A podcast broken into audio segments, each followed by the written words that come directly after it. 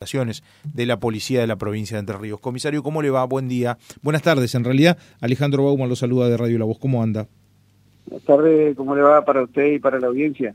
Bueno, este, nos cuenta un poco este, qué fue lo que, lo que sucedió cronológicamente con esta persona que, bueno, ya se conoce la identidad, ¿no?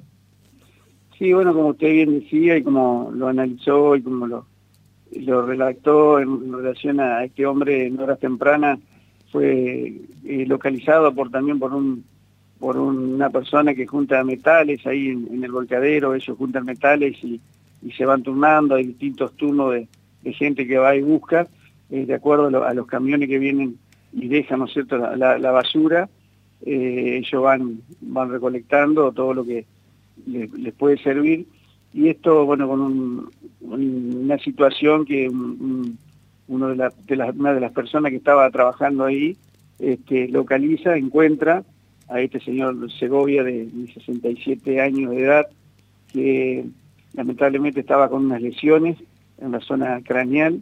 Eh, de inmediato eh, da intervención, vino la ambulancia, se lo trasladó, como usted bien dijo, al, al Hospital San Martín y bueno, mitad de mañana nos encontramos con, nos dan aviso por intermedio del hospital que había fallecido.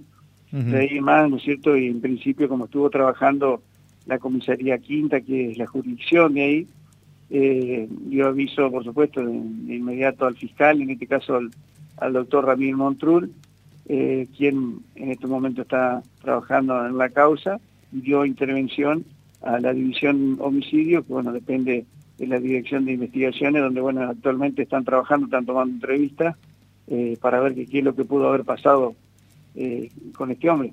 ¿Qué es lo que ustedes presumen que sucedió o por lo que hasta ahora, lo que se pueda contar claramente, este, lo que hasta ahora han podido recaudar?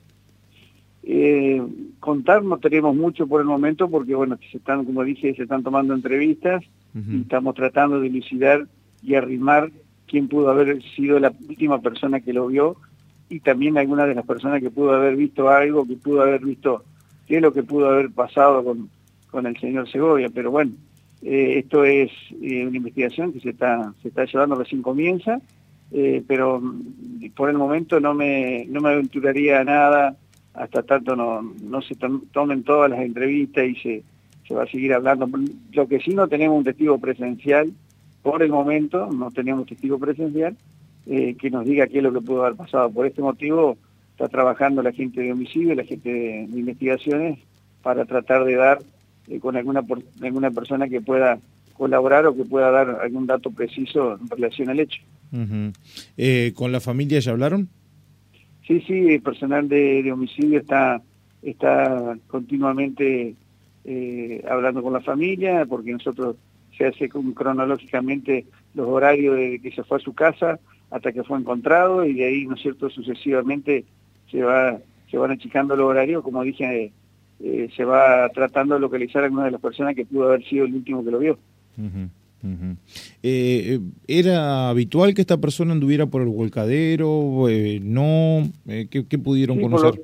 Por lo, que nos dicen los familiares y bueno, también la gente que estuvo trabajando ahí, que estuvimos hablando, este, era una persona que sí, que trabajaba ahí, él iba en horas tempranas, eh, iba temprano a la madrugada y bueno, hacía su, su recolección y eh, no tenía, por lo que nos dicen los, las personas ahí, no, no tenía ningún tipo de problema con nadie.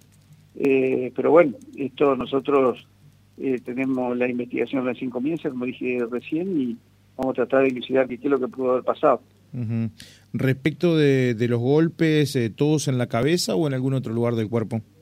Y en principio, por lo que ven, lo que vieron en su momento cuando fue trasladado, fueron unas lesiones que se veían a simple vista a la altura de, eh, del cráneo, pero no tenemos ningún informe de la parte forense porque iba, iba a hacer la autopsia y de ahí nos van a, nos van a dar un, un, detalle más de que de la lesión y de cuál fue el, motivo del deceso. Eh, comisario, ¿alguna otra cosa que se pueda agregar?